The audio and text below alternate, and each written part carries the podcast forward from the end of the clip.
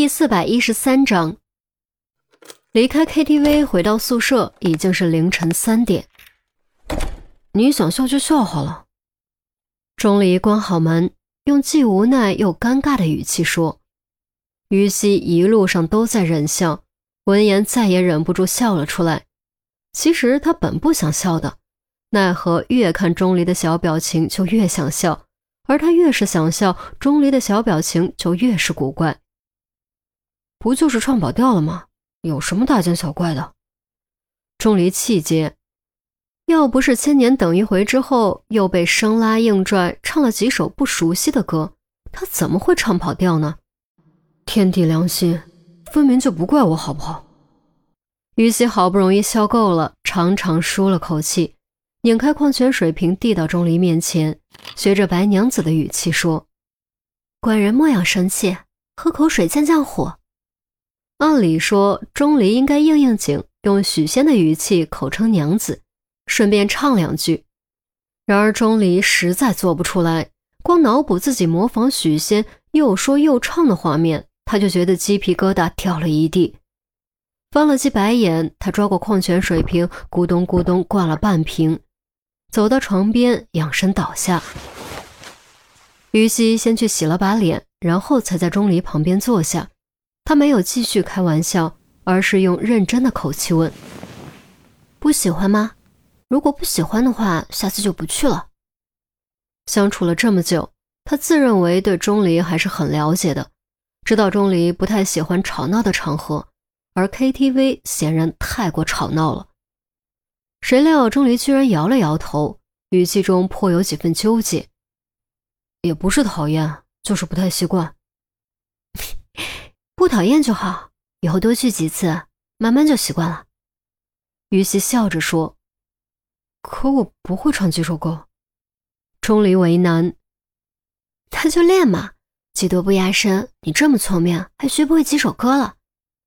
于西说完，眼珠一转，补充道：“如果你想的话，我可以陪你练。”钟离点点头，神情忽然有些忧郁，悠悠叹了口气。其实我不是第一次去 KTV。嗯，于西大感好奇。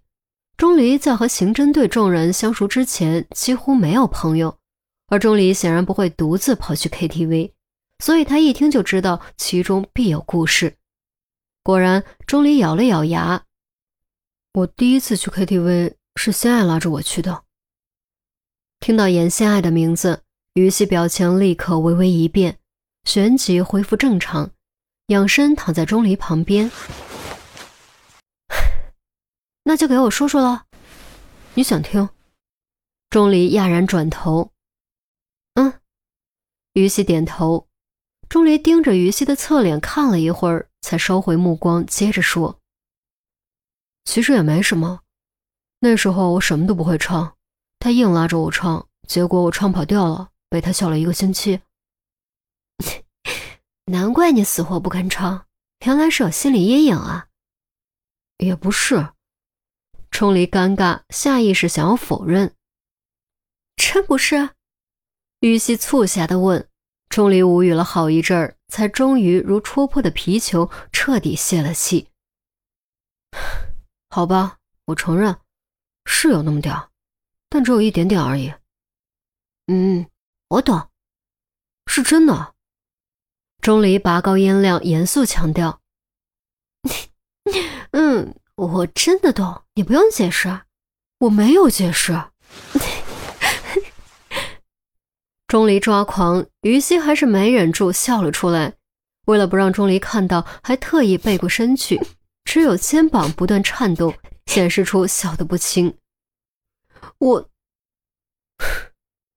钟离尴尬的脸都红了。撑起身子想说什么，却终究没有说出来，突然倒下，重重哼了一声。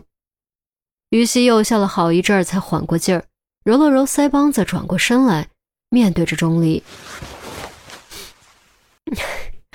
好了，不闹了，我们说正事。”“谁闹了？”钟离一副无语的表情。“我闹了吗？我明明很认真的，好不好？”于西收起笑容，认真的说：“嗯，案子已经破了，你很快就会见到严心爱了，对吧？钟离猛然一怔，眼神变得复杂，心中更是百感交集，紧张又激动，还有一丝丝害怕，既害怕面对严心爱，又害怕不知道该如何面对严心爱。你做好准备了吗？准备什么？肯定什么都不能带的。谁让你带东西了？把你自己带去就足够了。我说的是心理准备。于西戳了戳钟离的心口，钟离不说话了。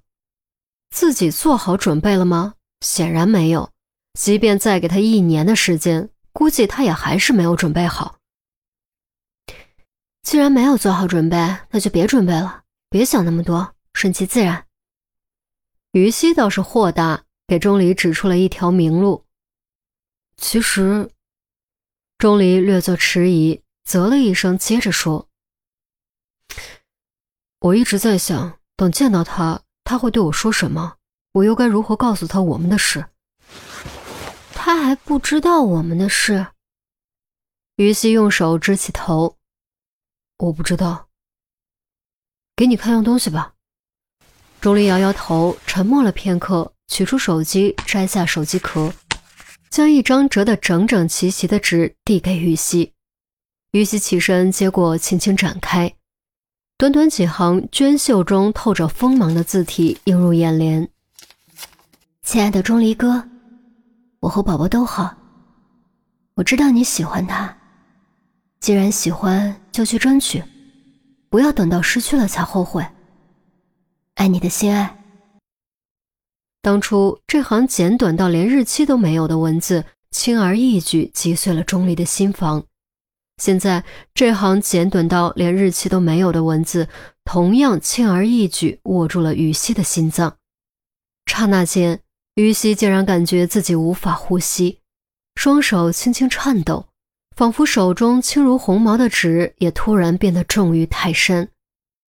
原来严心爱竟然在鼓励钟离，他知道自己和钟离已经不可能，但他还是时时刻刻念着恋着钟离，所以他做出了选择，让钟离幸福，哪怕这个选择并不是他希望的。不要等到失去了才后悔，也许这就是严心爱在经历过燃烧与毁灭之后得出的感悟吧。于西小心翼翼将纸重新折好，还给钟离。他吸了下鼻子，问：“你什么时候拿到的？”“去年圣诞节的前一天。”钟离将纸放回手机壳，然后轻轻将手机装了回去。“这么久了，你一直随身带着，说明他在你的心里还是很重要的吧？”